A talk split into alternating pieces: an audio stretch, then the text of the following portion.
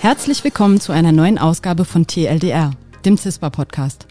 Die Abkürzung TLDR steht für Too Long Didn't Read. Und wir haben sie gewählt, weil wir euch das Lesen langer Paper ersparen wollen, indem wir mit unseren ForscherInnen direkt über ihre Arbeit sprechen. Mein Name ist Annabel Theobald aus der Kommunikationsabteilung des CISPA und mein Gast heute ist Professor Dr. Thorsten Holz.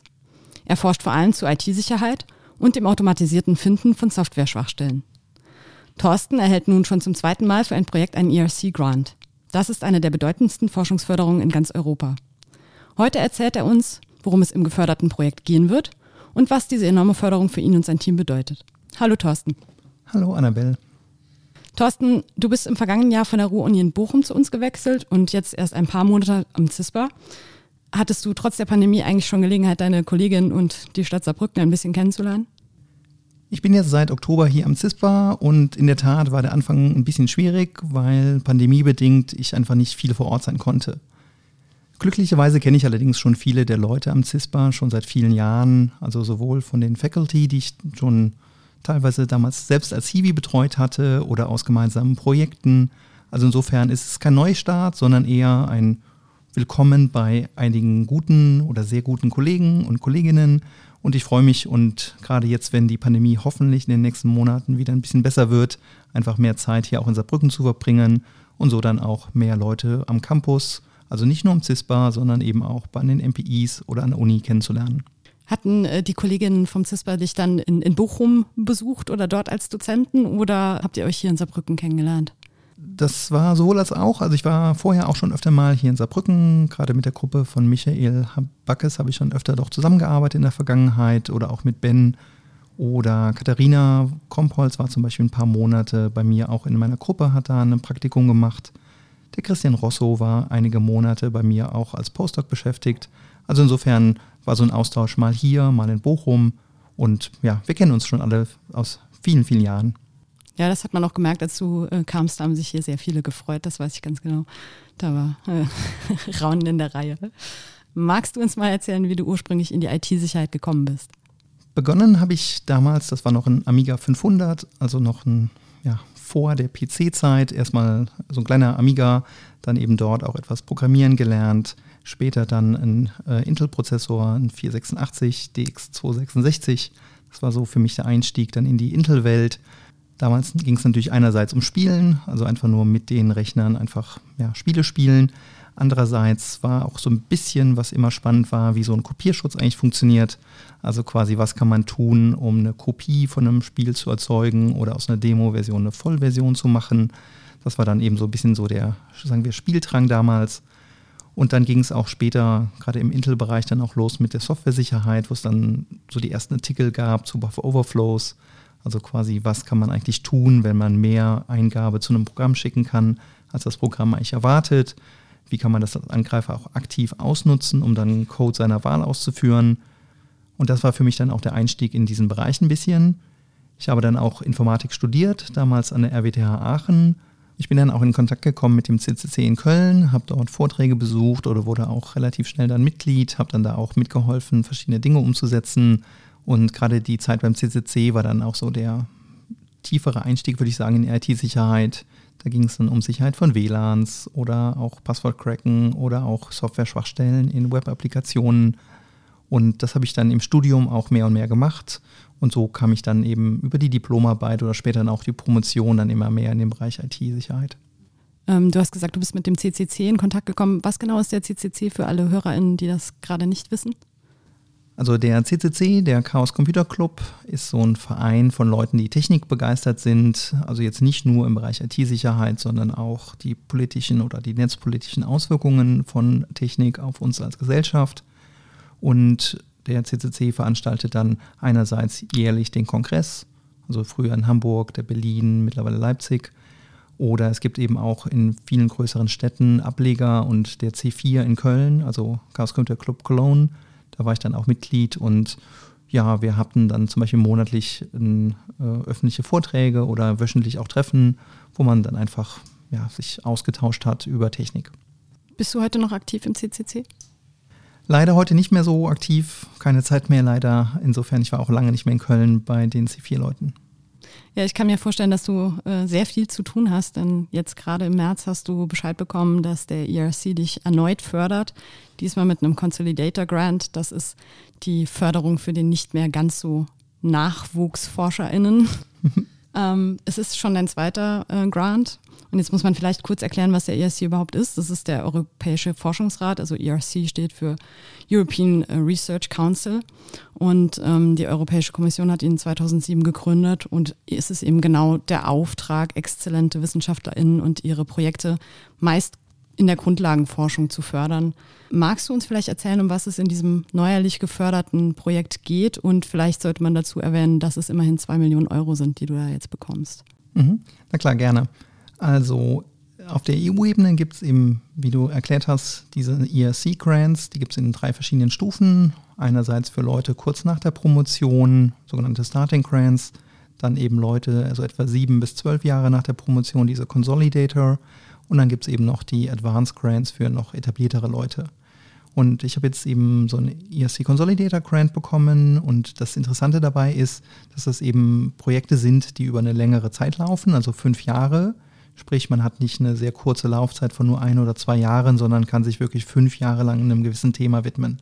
Insofern hat man dann noch Zeit, wirklich mal Dinge auszuprobieren und jetzt eben über diese finanzielle Förderung von zwei Millionen Euro kann man dann eben auch sehr viele Leute darüber finanzieren.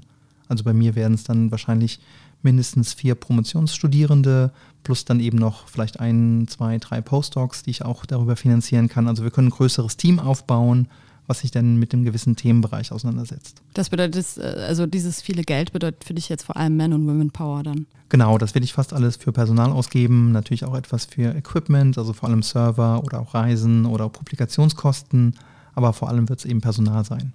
Inhaltlich geht es bei dem Projekt dann vor allem um Softwaresicherheit und da ist so die Grundidee, dass wir eben neue Wege entwickeln wollen, wie man jetzt Schwachstellen systematischer findet um sie dann eben auch möglichst frühzeitig während der Entwicklungszeit zu entdecken, sodass Angreifer es nicht mehr ganz so einfach haben, eine Schwachstelle zu finden.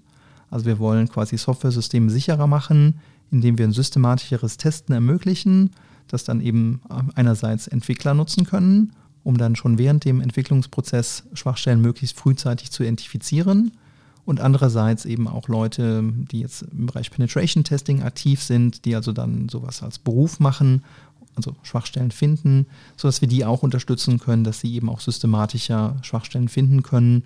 Und so hoffen wir dann über die Zeit eben unsere Software-Systeme robuster gegen mögliche Angriffe zu machen. Mhm. Dieses äh, Software-Testing, quasi dieses automatische Finden von Software-Schwachstellen, das ist aber ja nur ein ganz kleiner Teil dieses Projekts. Ich habe den Projektantrag gelesen und ähm, ihr geht dieses Problem ja auf sehr viel mehr Ebenen noch an.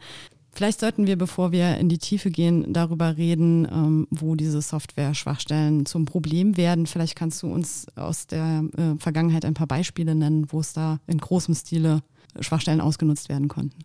Wenn man sich aktuelle Angriffe anschaut, dann merkt man, dass die Grundursache hinter vielen Angriffen eigentlich eine Software-Schwachstelle ist. Ein konkretes Beispiel ist die Schadsoftware Pegasus, die letztes Jahr sehr stark in den Medien war.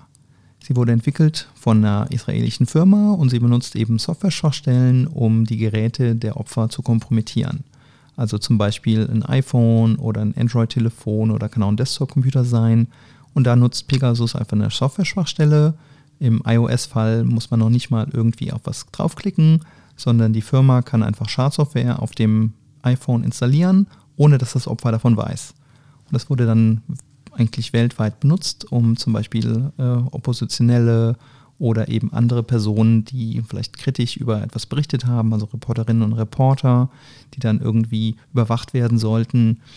Und das Ziel war immer, die Kontrolle über ein gewisses Gerät von dieser Person zu bekommen, um so dann Informationen zu exfiltrieren. Oder ein anderes konkretes Beispiel wäre die Log4j-Schwachstelle, die ja letztes Jahr im Dezember sehr viel Medienaufmerksamkeit bekommen hat. Da war es auch eine Software-Schwachstelle, die dann ausgenutzt werden konnte von einem Angreifer. Oder wenn man sich eben andere Arten von Lücken in Software-Systemen anschaut, ist eigentlich immer ein Programmierfehler. Also der Einstiegspunkt, der es dann später einem Angreifer ermöglicht, eben Code seiner Wahl auszuführen und so die Kontrolle über das Opfersystem zu erlangen. Ihr werdet ja wahrscheinlich Programmierfehler auch mit, was immer ihr jetzt entwickelt, nicht verhindern können, denn das sind in der Regel meistens menschliche Fehler, die sich wahrscheinlich nicht ganz ausschließen lassen, oder? Unser Ansatz ist, dass man das Problem auf verschiedenen Ebenen angeht. Also einerseits geht es darum, eben Methoden zu entwickeln, um Software systematischer zu testen. Dann wollen wir eben auch erforschen, wie kann man den sogenannten Compiler, das ist eben das Programm, das den High-Level Source Code in die Maschinensprache übersetzt, dass man den Compiler robuster macht, sodass er eben Sicherheitsüberprüfungen hinzufügt oder eben auch beim Testen unterstützt. Und wir werden uns dann auch anschauen, wie kann man die Hardware-Ebene eigentlich verbessern. Wie kann man den Prozessor oder generell andere Komponenten in der Maschine so verbessern, dass sie das Testen besser unterstützen oder eben gewisse Schwachstellen eben auch systematisch verhindern. Also insofern schauen wir uns verschiedene Ebenen an, die dann während dem Entwicklungsprozess irgendwie wichtig sind. Und das Ziel ist jeweils, auf diesen verschiedenen Ebenen Sicherheit hinzuzufügen, sodass wir zum Beispiel auch in einem, sagen wir, in einem Software-System einfach auch zusätzlichen Code einfügen, der dann auch zur Laufzeit überprüft, ob eben mögliche Angriffe stattgefunden haben. Und falls ja, wird das Programm dann zum Beispiel gestoppt, sodass man dann eben entweder vorher, also während der Entwicklungszeit schon mal überprüft, was kann man finden, oder dann während der Laufzeit eben noch weitere Checks hinzufügt, sodass eben alles, was man nicht gefunden hat, eben später noch die Chance hat, das zu finden. Und wir hoffen, dass eben so ein ganzheitlicher Ansatz, der eben verschiedene Ebenen umschließt, dann eben dazu führt, dass wir im Endeffekt Methoden haben, um unsere Systeme robuster zu machen. Dieses äh, Plus an Sicherheit oder Robustheit, wie du es jetzt äh, ausgedrückt hast, ist ja auch nur der eine Teil. Ihr arbeitet ja auch daran, dafür zu sorgen, dass die Systeme eigentlich in der Lage sind, sich selbst gesund zu halten über die Dauer ihres Lebens quasi. Kannst du da noch was zu sagen? Ein Aspekt, den ich eben noch gar nicht erwähnt hatte, war, dass es auch darum geht, wie können wir denn sogenannte Software-Patches, also so Updates, automatisch erzeugen. Also die Grundidee ist, wir haben ein System, das können wir testen. Da finden wir dann mögliche Schwachstellen.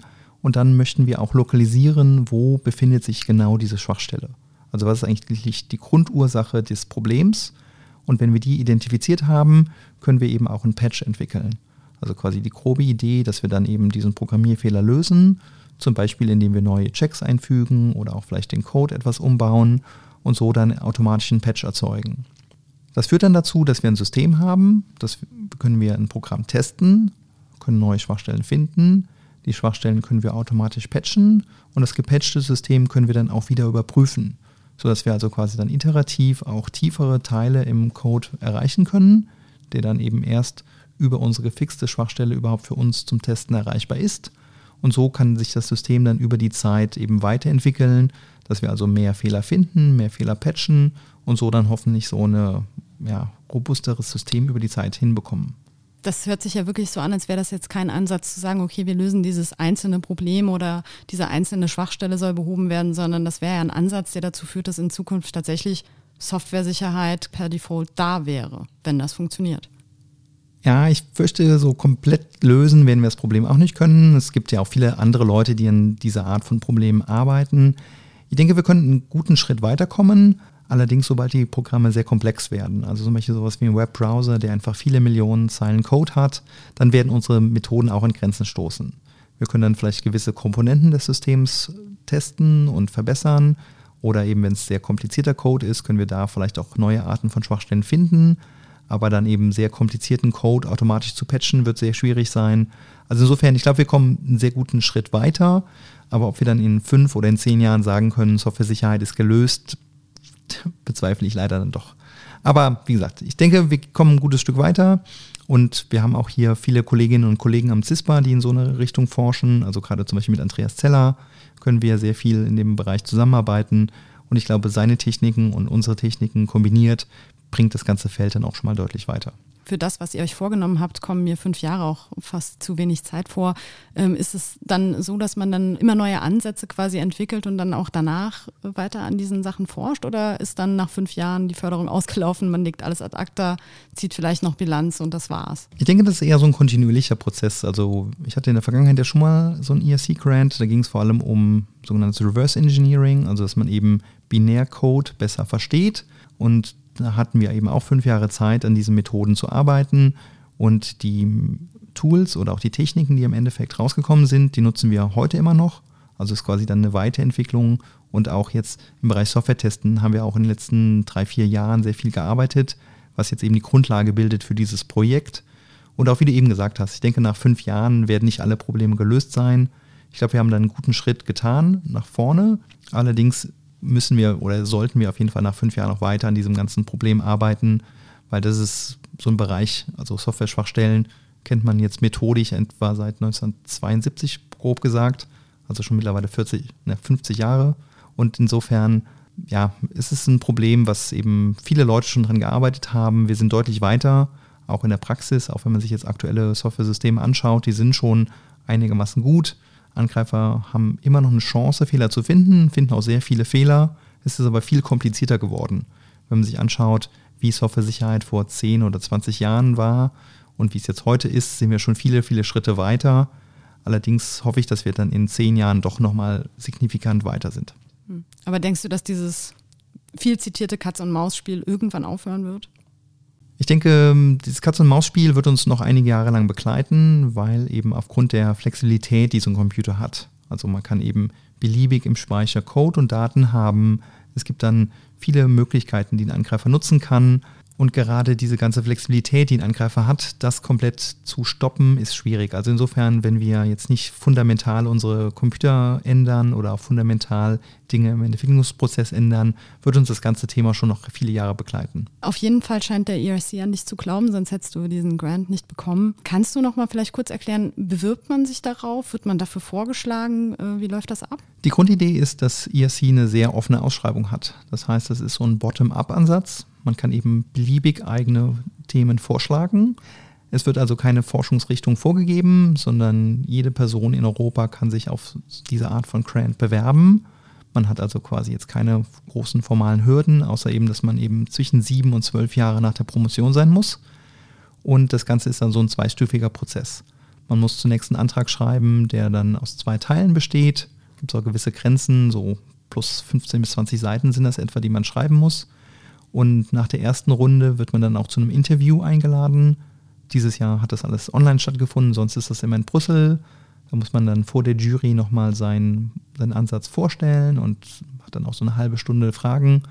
Und im Endeffekt die Jury entscheidet dann, wer diese Förderung bekommt. Wie aufwendig ist dieser Vorbereitungsprozess oder diese Antragsphase? Wie lange arbeitet man an sowas? Ja, die Antragsphase ist dann schon aufwendig, weil man hat eben nur relativ begrenzt Platz. Also wie ich eben gesagt habe, so etwa 20 Seiten für beide Teile. Muss sich also schon sehr knapp halten, um seine Idee eben auch überzeugend zu präsentieren. Und dann eben auch der Vortrag. Das ist eben auch nur etwa 10 Minuten Vortrag plus danach eben die Fragerunde. Man hat also nur sehr wenig Zeit, die Jury zu überzeugen. Und insofern war das schon ein Prozess, der gerade für den Antrag mehrere Monate gedauert hat. Vortrag war dann eher mehrere Wochen. Aber da gab es dann auch eine super Unterstützung hier vom ganzen Team. Mit wie vielen ForscherInnen stehst du dann in Konkurrenz dort? Also hast du so eine grobe Vorstellung, wie viele Anträge gestellt werden? Also europaweit wurden jetzt, ich glaube, so um die 330 Anträge gefördert. Das war, glaube ich, eine Förderquote von, ich glaube, 12, 13 Prozent. Also so 2.000, 3.000 Anträge wurden eingereicht.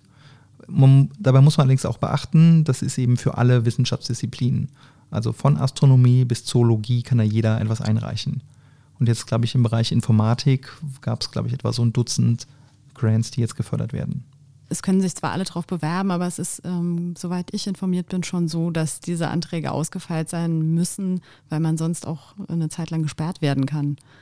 Ja, also es, es stimmt schon. Also ich glaube, es macht schon Sinn, dass man eben viel Arbeit in den Antrag an sich reinsteckt weil wenn man eben einen schlechten Antrag einreicht, wird man frühzeitig aussortiert oder eben nicht weiter in die Runde 2 gelassen und dann ist man eben gesperrt für, ich glaube, zwei Jahre, wo man nicht einreichen darf.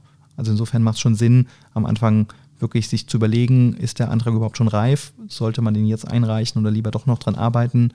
Und ein anderer Aspekt ist natürlich, ich denke, ESC hat auch relativ gute Selbstselektion in dem Sinne, die Leute, die einreichen, die haben schon ein sehr gutes Forschungsprofil. Also die Konkurrenz ist da schon hoch. Aber wenn man dann natürlich gefördert wird, ist super. Also kann man sehr happy sein. Hm. Ja, nochmal herzlichen Glückwunsch. Danke. Ich hatte eigentlich nur noch ein paar kurze Fragen fürs Ende für dich. Mhm. Mich würde interessieren, benutzt du einen Passwortmanager und wenn ja, warum und wenn nein, warum nicht?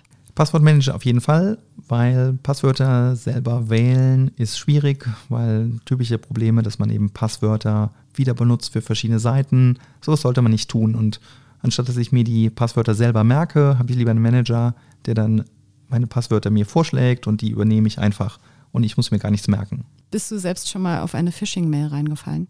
Ich hoffe nicht. Also ich bin auf jeden Fall nicht bewusst auf eine Phishing-Mail reingefallen, zum Glück. Ist natürlich Frage, ob man das dann so einfach merken würde, wenn man reinfällt. Aber nein, ich hoffe nicht.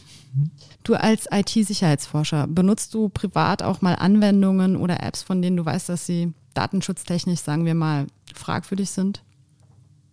Ja, also ich denke schon. Zum Beispiel benutze ich zwar auch Signal als Messenger, aber andererseits auch WhatsApp. Da bin ich mir aber schon bewusst, dass eben das, oder andererseits das Protokoll, was WhatsApp benutzt, ist prima.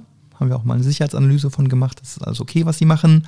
Allerdings steckt natürlich andererseits Facebook dahinter und insofern ein Konzern, der eben aus den Daten dann noch Geld macht. Also ist mir schon bewusst, ich glaube, es ist immer eine, auch eine bewusste Entscheidung, was jetzt Privacy und Security oder was man dann auch aus Usability-Sicht nehmen will. Also insofern, ich benutze sicherlich auch solche Arten von Apps, habe auch Profile auf diversen sozialen Medien. Also insofern, ich glaube, für mich ist der Trade-off trotzdem gut, also weil ich habe Spaß, auch solche Apps zu benutzen. Aus Sicherheits- oder vor allem aus Privacy-Sicht natürlich vieles davon auch fragwürdig. Smart Home ja oder nein? Ich habe Smart Home allerdings ein bisschen anders. Ich will jetzt nicht den Hersteller sagen, aber die grobe Idee ist, dass bei mir alle Daten bei mir im Haus bleiben. Also ich habe keine Cloud-Anbindung, sondern ich kann alles fernsteuern, super mit Handy und so. Allerdings alle Daten liegen bei mir im Haus. Warum haben das nicht alle so? Das ist eine gute Frage. Ist wahrscheinlich einerseits auch wieder Usability. Das macht, also das Management bei mir ist vielleicht ein bisschen aufwendiger als bei anderen. Andererseits haben die Hersteller natürlich auch einen Anreiz, mir ein System zu verkaufen, bei dem sie die Daten haben, weil sie die Daten dann auswerten und auch irgendwie verwerten können. Also insofern aus Herstellersicht macht natürlich ein cloud-basierter Ansatz immer Sinn, aus Privacy-Sicht natürlich das andere. Hast du schon mal in Kryptowährung investiert? Ja, also Krypto bisschen aus Spaß. Leider hatten wir damals zu wenig dazu gemacht, weil gerade so 2011, 2012, als ich noch relativ neu in Bochum war, hatten wir mal längere Diskussionen, ob wir nicht sogar so einen Hardware-beschleunigten Bitcoin-Miner bauen sollten. Haben wir leider nicht getan. Wahrscheinlich eine meiner Fehlentscheidungen, die finanziell einen hohen Impact hätte. Ja, du wärst jetzt wahrscheinlich sehr reich. Thorsten, vielen Dank für das Gespräch. Ich hoffe, wir sehen uns bald wieder hier. Prima, bis bald.